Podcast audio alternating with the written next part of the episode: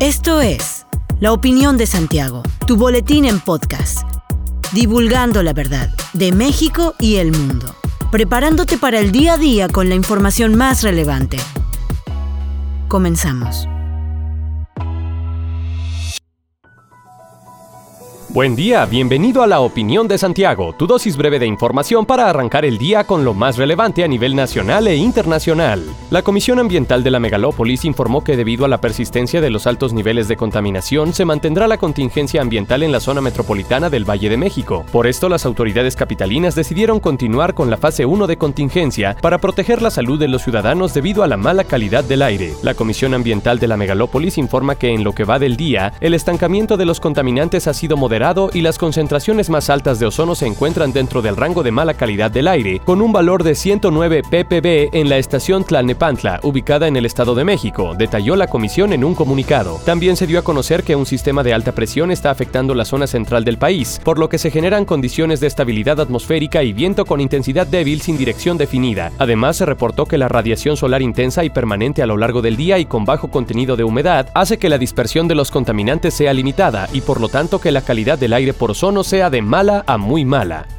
El presidente Joe Biden mantuvo una conversación de tres horas con su homólogo chino Xi Jinping, en lo que fue su primer encuentro en persona, con lo que se esperaba que condujera a una mejora en las relaciones entre ambos países que se han deteriorado rápidamente en las últimas semanas. Al salir de la reunión, Biden dijo que había sido abierto y sincero con Xi sobre la variedad de asuntos en los que Beijing y Washington no están de acuerdo, y puso en duda que vaya a darse una inminente invasión de Taiwán, pero fue sincero al afirmar que él y Xi no llegaron ni de cerca a resolver las cuestiones que han contribuido a que Estados Unidos Unidos y China tengan su peor relación en décadas. Sin embargo, tras la reunión, ambos presidentes emitieron un comunicado conjunto a fin de expresar su rechazo total del uso de armas nucleares en la guerra en Ucrania, una afirmación que cobra importancia debido a las amenazas nucleares de Rusia, socio estratégico de China. Finalmente informaron que Anthony Blinken, secretario de Estado de los Estados Unidos, viajará a China para continuar las conversaciones, aunque no se dio una fecha exacta para esta visita.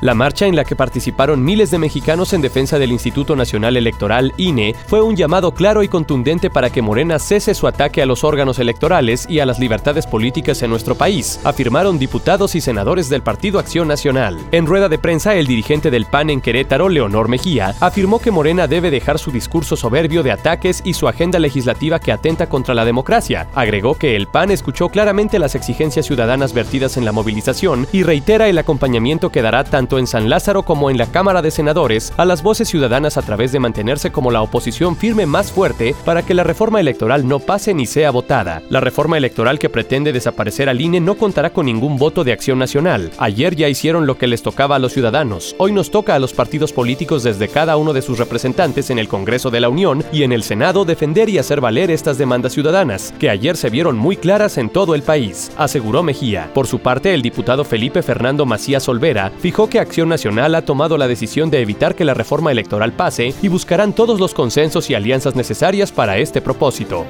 Autoridades de la Dirección de Prestaciones Médicas DPM del Instituto Mexicano del Seguro Social realizaron una visita de supervisión al Hospital General de Zona número 3 en San Juan del Río Querétaro. Célida Duque Molina, directora de Prestaciones Médicas del IMSS, encabezó el recorrido por diversas áreas del nosocomio para escuchar la opinión de los pacientes y familiares sobre la atención que reciben. En este sentido, explicó que se trabajará bajo un plan de mejora hospitalaria que incluirá temas de calidad y disminución en los tiempos de espera dentro de la estrategia Urgencias 24-7 y Hospital 360, con el objetivo de mejorar los tiempos de espera y la oportuna referencia de los derechohabientes entre las diferentes unidades del instituto. Duque Molina escuchó las peticiones de familiares de cada paciente en torno a la información que se les otorga y los tiempos de atención médica. El viernes pasado, Teresa García Gasca, rectora de la Universidad Autónoma de Querétaro, se reunió con los estudiantes que mantuvieron el paro durante un mes para comenzar formalmente con el pliego petitorio. Refirió que será a través de diversas mesas de trabajo como avanzarán en el cumplimiento del pliego petitorio que se signó con los estudiantes que mantuvieron por un mes paro de actividades por la presunta omisión de casos de violencia al interior del plantel. Aseguró que el plan de igualdad se presentará este mes durante el Consejo Universitario y destacó que se trabajará por comisiones para cumplir con los 28 puntos del pliego petitorio en el que podrán participar tanto universitarios como personal docente y administrativo, con un responsable de área que llevará la organización y el trabajo en general. Hasta aquí la información de hoy. Regresa mañana para otra pequeña dosis con las noticias más importantes. Mantente bien informado con la opinión de Santiago. Te deseamos que tengas un muy buen día. La opinión de Santiago comprometidos con la verdad.